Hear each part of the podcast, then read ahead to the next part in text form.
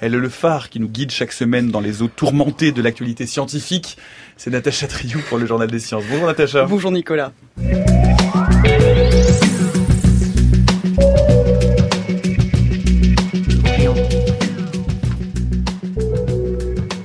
Le Journal des Sciences. Et on commence ce journal par le premier sujet de la semaine. Euh, on va revenir, Natacha, sur cette annonce faite euh, le 13 novembre par le CNRS d'un plan d'action sur l'intégrité et la déontologie scientifique pour lutter contre ce qu'on appelle la méconduite scientifique. alors, quand on parle de méconduite scientifique, on parle de fraude, de vol d'idées, de falsification, de résultats, enfin, de falsification de résultats, de plagiat. Il y a toute une gamme hein, de, de méconduite scientifique. Et ces dix dernières années, on a vu une explosion de cas, pas seulement en France. Le CNRS a d'ailleurs été secoué par différents scandales et 2017 a battu un record plutôt inquiétant. Alors pour dissuader les fraudeurs et pour encourager les lanceurs d'alerte, le CNRS met donc en place un plan d'action. Le plan prévoit un référent intégrité scientifique et un référent déontologue autour desquels vont s'organiser un bureau. En cas de soupçon de fraude, n'importe quel citoyen peut aussi alerter ses référents via une adresse mail lancement.alerte@cnrs.fr.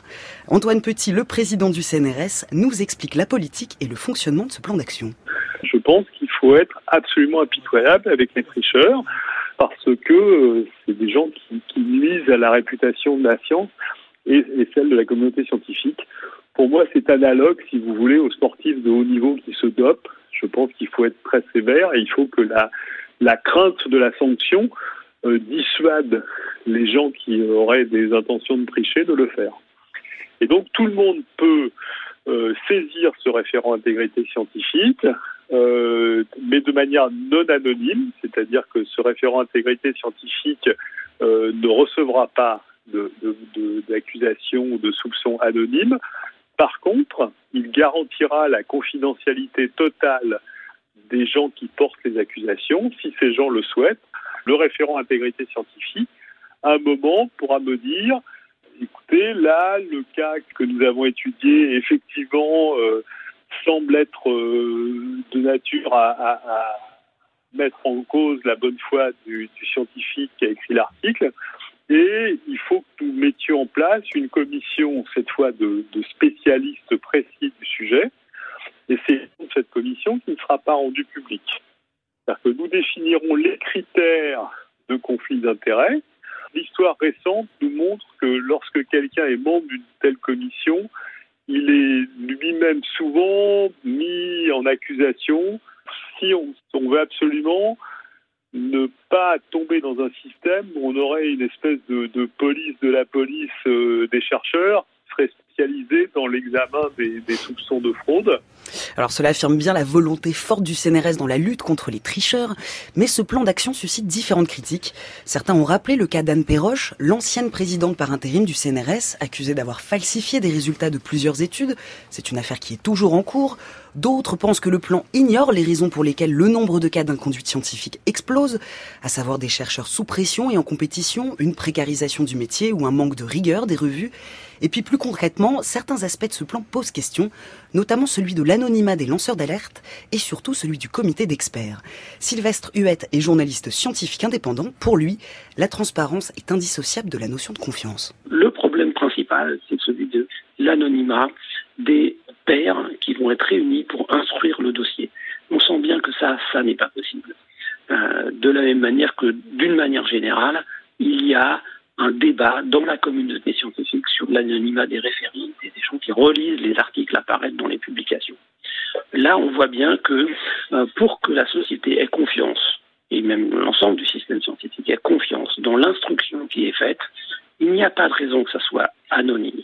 Euh, on a besoin euh, de pouvoir vérifier que les scientifiques qui vont être réunis pour instruire un dossier sont à la fois compétents, libres et qu'ils n'ont pas de lien d'intérêt avec les scientifiques dont ils sont chargés d'examiner euh, les travaux. Surtout quand on a affaire à euh, des dossiers qui concernent des scientifiques qui étaient assez haut placés dans le système. En bref, maintenant, lutte contre le tabagisme. Selon la dernière étude de l'INSERM, les paquets neutres qui ont été instaurés début 2017 seraient dissuasifs pour les adolescents. C'est surtout pour lutter contre l'initiation au tabagisme hein, que les paquets neutres fonctionnent. Les 12-17 ans sont de moins en moins nombreux à devenir fumeurs. Ils sont 21% aujourd'hui à fumer leur première cigarette, soit un jeune sur cinq. En 2016, ils étaient 1 sur 4. Alors, c'est une baisse légère mais significative. Et en effaçant ainsi les traces marketing du paquet, le but était de dénormaliser le tabagisme et de le rendre moins attractif. 50 ans après Neil Armstrong, l'homme devrait retourner sur la Lune. C'est en tout cas ce qu'annonce euh, un blockbuster, une sorte d'annonce vidéo digne d'un blockbuster euh, publié par la NASA. Oui, pour le moment, c'est surtout un gros effet d'annonce. Hein. Le but, créer une base permanente sur la Lune pour servir d'escale ou de base de ravitaillement pour les astronautes en direction de Mars. Alors des alunissages humains sont déjà prévus en dès 2023 et la préparation à une autre mission habitée pour Mars est prévue, elle, pour les années 2030. Deuxième sujet de ce jeu, journal, la découverte cette semaine d'une molécule clé du vivant dans les recoins de la lithosphère océanique, Natacha. plus exactement dans l'Atlantique Nord, dans la zone géologique appelée Lost City, qui est à plus de 800 mètres de profondeur. Une équipe française de l'Institut de physique du Globe de Paris a étudié un échantillon de croûte terrestre venant de 170 mètres de profondeur sous le plancher océanique. Et pour la première fois, les chercheurs ont mis la main sur du tryptophane abiotique. Le tryptophane fait partie des acides aminés, brique pour élaborer des protéines, hein, biomolécules clés pour le développement du vivant. Et ce tryptophane abiotique est le fruit d'une réaction chimique qui a eu lieu à des troncs très anciens, c'est-à-dire autour de 3,8 ou 3,9 milliards d'années. Alors cette découverte, c'est la preuve que des acides aminés se sont formés en profondeur. Jusqu'à présent, on invoquait, on le plus souvent la source des astéroïdes ou des météorites, mais l'un n'empêche pas l'autre. C'est ce que nous explique Bénédicte Ménez, responsable de l'équipe de géobiologie de l'IPGP. C'est un des acides aminés euh, fait partie des, protéines actuelles. Alors pour l'instant, nous, on ne peut pas affirmer, on a vu qu'il se formait de manière euh, non biologique, on ne peut pas affirmer que c'est une des briques du vivant qui a été, euh, qui a constitué un élément clé dans la formation des premières cellules. Par contre, on sait que cet acide aminé, il est aussi très réactif, il a un rôle de catalyseur, c'est-à-dire qu'il peut favoriser la création d'autres molécules plus complexes comme des sucres ou des, des, des acides nucléiques. Et donc, du coup, c'est le début d'une chimie qu'on appelle prébiotique, c'est-à-dire qui a précédé euh, l'apparition du vivant, qu'on met en évidence euh, dans, euh, en profondeur dans, les roches terrestres. C'est intéressant parce qu'effectivement, à cette époque, la surface de la Terre était très inhospitalière. On avait énormément de radiation et puis de bombardements météoriques. Et donc, du coup, d'où l'idée que la vie ait pu apparaître dans un environnement un petit peu protégé de ces conditions inhospitalières, plus en profondeur dans les roches et donc dans des petits ports dans lesquels en fait ces molécules ont la possibilité de se complexifier, d'évoluer euh, avant même d'être euh, détruites. En bref, les chercheurs ont découvert par radar l'existence d'un hotspot, d'un point chaud tout près du pôle sud. Cette source de chaleur sous les glaces, c'est assez inattendu. Hein. Dans cette zone, l'Antarctique orientale, il ne devrait pas y avoir sous la glace autant d'eau fondue. Alors rien à voir avec une fonte des glaces liée au changement climatique, mais les scientifiques ne comprennent pas exactement de quoi il s'agit. L'une des hypothèses est celle de l'énergie hydrothermale une faille géologique pourrait pulser l'eau des profondeurs chaudes jusqu'à la glace. Jusqu'à présent, on pensait que l'Antarctique était faite de roches anciennes et froides qui avaient peu d'impact sur la calotte glaciaire du dessus. Les chercheurs poursuivent leurs études et prélèvent des échantillons de cette glace. Une étude d'endocrinologie montre que les femmes sont aussi résistantes que les hommes à l'effort physique intense. C'est la première étude de ce genre. Hein. En 2012, pour replacer, il y a eu lieu le Ice Maiden Expedition, la première expédition transatlantique Transantarctique. Ice Maiden, ça veut dire vierge de glace. mais ça peut intéresser nos invités. Donc voilà, donc ces six femmes ont traversé l'Antarctique à ski pendant deux mois. Des chercheurs de Glasgow ont ensuite examiné les effets de cet effort physique extrême sur leur santé, indicateurs de stress, niveau d'hormones, poids corporel, force des eaux. Conclusion, il n'y a pas plus d'effet négatif sur leur santé que sur celle des hommes. Donc contrairement aux idées reçues, avec un entraînement approprié, les femmes sont aussi résilientes que les hommes pour des activités physiques intenses. Je vous promets pas de faire 1000 km à ski cet hiver. euh, et en ce moment se poursuit, euh, Natacha, le championnat du monde d'échecs. C'est une compétition historique qui bat des records avec les deux finalistes Carlsen et Caruana. Les stars des échecs s'affrontaient aujourd'hui encore une fois match nul pour la dixième fois consécutive. Cinq points partout. Il ne reste pourtant plus que deux rencontres ce week-end. Alors pour reprendre les mots du journaliste scientifique Pierre Barthélémy, alias passeur de science, est-il temps de réfléchir à un changement de format pour ces duels où les joueurs ont-ils atteint un tel niveau qu'il leur est presque impossible de se départager?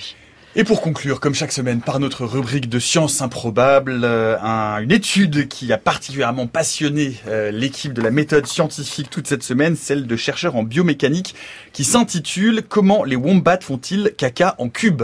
Alors avant la parution de cette étude, moi je n'étais pas au courant que le wombat, ce, ce, ce, cet hamster, hamster euh, géant d'Australie, faisait des crottes cubiques. Peu de monde était au courant, en fait, avant, si ça peut vous rassurer. C'est assez étonnant, ça ressemble à des petits brownies de 2 cm de côté, et dans le règne animal, c'est unique.